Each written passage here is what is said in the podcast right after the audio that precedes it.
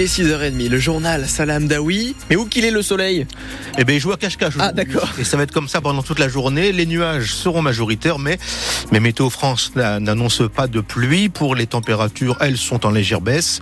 Montpellier et Lodève, 16 degrés. Béziers et Agde, 15 degrés. 7 et Bédarieux, 14 degrés.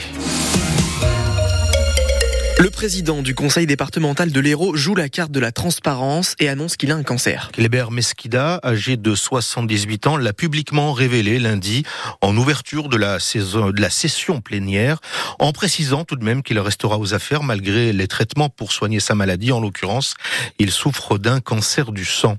Kléber Mesquida. On m'a découvert un lymphome et donc, euh, j'ai un traitement à suivre. J'ai six séances à, faire toutes les trois semaines.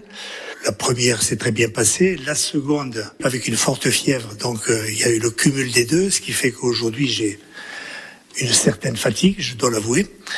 Mais je peux vous dire que ça n'entame en rien, ni mon moral, ni mon physique, ni ma volonté, ni ma, mon engagement plein et entier au service de l'institution. D'ailleurs, euh, ils le savent ici, je sors de ma cure le matin, l'après-midi, je suis au bureau, je continue mon activité, mais j'ai tenu à le dire publiquement, je n'ai rien à cacher, à le dire publiquement pour éviter toute interprétation, toute spéculation. J'ai suivi les conseils du roi Charles qui a dit, dis tout avant qu'on en dise trop. Vous êtes maintenant informés, je serai toujours là, présent, fidèle à ma mission et je vous en remercie. Kléber Mesquida, donc le président du conseil départemental qui a annoncé lundi qu'il était atteint d'un cancer.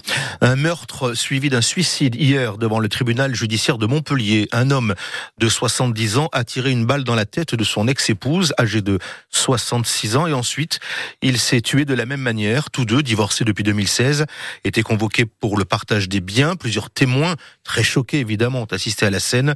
Selon nos informations, le couple vivait à Castelnau-le-Lez et l'homme pratiquait le tir sportif vous trouverez des précisions supplémentaires sur francebleu.fr. Des gens du voyage sont de retour sur le parking du Buffalo Grill de Saint-Jean-de-Védas. Une quinzaine de caravanes se sont installées illégalement la semaine dernière. Elles y sont toujours. Le patron du restaurant a alerté les gendarmes. Il se dit impuissant et énervé, d'autant qu'en décembre dernier déjà, elles avaient occupé le même parking.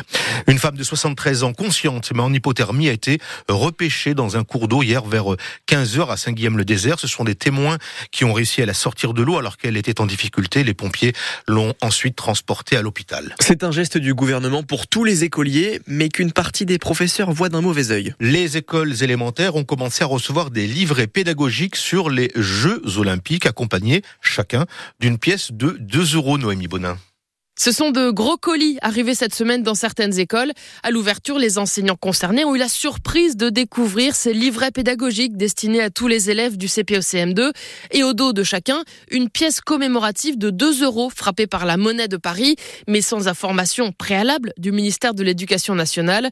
Un envoi qui interpelle à l'image d'Estelle Guyon, professeure à Angers et représentante départementale du syndicat SNUIPP. Au moment où on nous dit qu'il n'y a plus d'argent pour faire fonctionner les services publics, d'éducation, qu'il va falloir faire des économies drastiques et qu'il y a 10 milliards à rendre eh bien, au même moment, vous avez un envoi qui a dû coûter euh, énormément au niveau financier entre la monnaie elle-même, l'impression des livrets, la livraison. Pour nous, c'est une vraie problématique au moment où on réclame des moyens pour l'école. 4 millions d'élèves environ sont concernés. Les premiers colis sont arrivés dans le Maine-et-Loire ou le Loir-et-Cher, par exemple.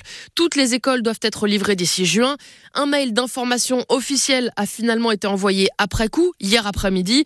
Et pour l'anecdote, dans le livret, on peut lire un texte d'Emmanuel Macron, mais aussi de Gabriel Attal, alors ministre de l'Éducation nationale. C'était lui en poste au moment de l'impression. Et Gabriel Attal, qui est désormais Premier ministre, on le sait, il doit faire de nouvelles annonces ce matin pour l'agriculture. On verra ce qu'en attend d'ailleurs notre invité ce matin, Benjamin Boila-Rami, président des GIA de l'Hérault. Hier matin, dans la métropole de Montpellier, une dizaine d'agriculteurs ont fait irruption à l'hypermarché Carrefour de Latte à l'appel de la coordination rurale, venu pour euh, retirer des rayons les produits non français ou bien changer les étiquettes. Dans l'après-midi, ce sont les écologistes du Pic Saint-Loup qui ont mené une action à l'intermarché de Jacou pour demander une rémunération des agriculteurs au juste prix. Mohamed Altrad, Mohamed Altrad, pardon, démissionne de son mandat du conseil communautaire de Montpellier. L'homme d'affaires et président du club de rugby de Montpellier était élu depuis trois ans sur la liste d'opposition, mais n'a jamais siégé. Il précise qu'il garde tout de même son fauteuil de conseiller municipal.